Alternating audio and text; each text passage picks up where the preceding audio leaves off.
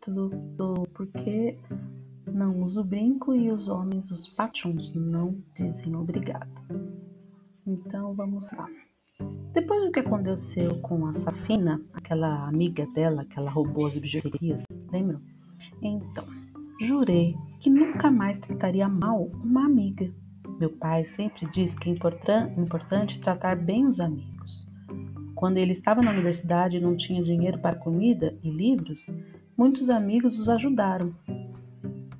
Quanto a mim, tenho três boas amigas: Safina em meu bairro, Sumbu na aldeia e Moniba na escola. Moniba é a minha melhor amiga desde o primário.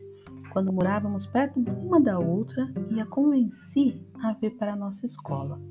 Ela é uma garota ajuizada, embora muitas vezes nos desentendemos, principalmente quando saímos em excursões da escola.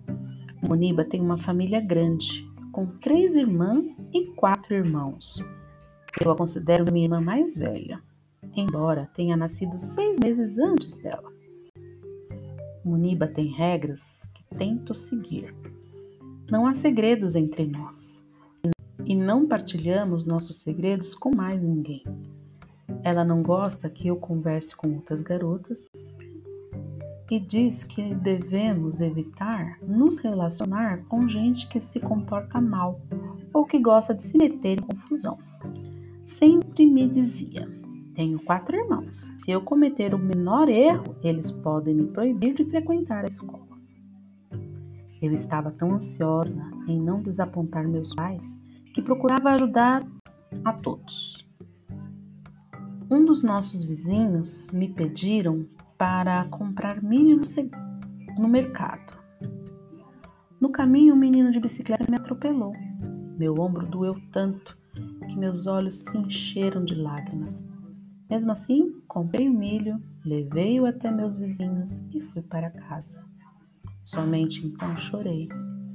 Pouco antes eu descobri, eu descobrira a maneira perfeita de tentar recuperar o respeito de meu pai. Na escola correu notícia de que haveria uma competição para oradores. Monib e eu resolvemos nos inscrever. Lembrei a história de meu pai surpreendendo meu avô no concurso de oratória e quis imitá-lo. Quando fiquei sabendo do tema, mal consegui acreditar. Era honestidade e a melhor política. A única experiência que tínhamos em falar em público era de ler poemas na reunião matinal. A melhor oradora era uma garota mais velha chamada Fátima, bonita e que se expressava com muito entusiasmo. Conseguia falar com segurança diante de centenas de pessoas e mantê-las atentas. Monib e eu queríamos ser como ela e por isso a observávamos com atenção. Em nossa tradição, os discursos normalmente são escritos por nossos pais, tios ou professores costumam ser em urdu ou inglês, e não em nossa língua nativa, o pacho. Pensávamos que falar inglês demonstrava mais inteligência. Claro que estávamos erradas. O importante são as palavras que você escolhe para se expressar. O discurso de Moniba foi escrito por um dos seus irmãos mais velhos. Ele citou belos poemas de Alama Iqbal, nosso poeta nacional.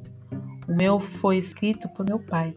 O texto dizia que se você quiser fazer alguma coisa boa, mas escolher um modo ruim para executá-la, o resultado será ruim. Da mesma forma, se você escolhe um método bom para fazer algo ruim, o resultado também será ruim. Papai, papai usou palavras de Lincoln para encerrá-lo. É mais honroso errar do que enganar os outros. No dia do discurso, apenas oito ou nove alunos apareceram. Moniba falou bem, com muita compostura, e seu discurso foi mais emotivo e poético do que o meu, embora o meu talvez tivesse a melhor mensagem. Eu estava muito nervosa antes do discurso, tremendo de medo. Meu avô foi assistir. Eu sabia que ele queria muito que eu ganhasse, o que me deixava ainda mais nervosa. Lembrei-me de que meu pai me dissera para respirar profundamente antes de começar. Mas então vi todas as pessoas me olhando e fui em frente. Mantive-me firme enquanto as páginas dançavam em minhas mãos trêmulas. Quando terminei o discurso, com as palavras de Lincoln, olhei para meu pai. Ele estava sorrindo. No final, a comissão julgadora anunciou Maniba como a vencedora. Fiquei em segundo lugar. Não tinha importância.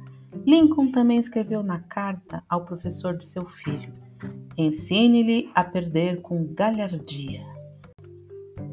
Eu quase sempre era a primeira da classe, mas percebi que, mesmo que você vença três ou quatro vezes, isso não significa que a próxima vitória será sua, a não ser com muito esforço. E às vezes é melhor você contar sua própria história.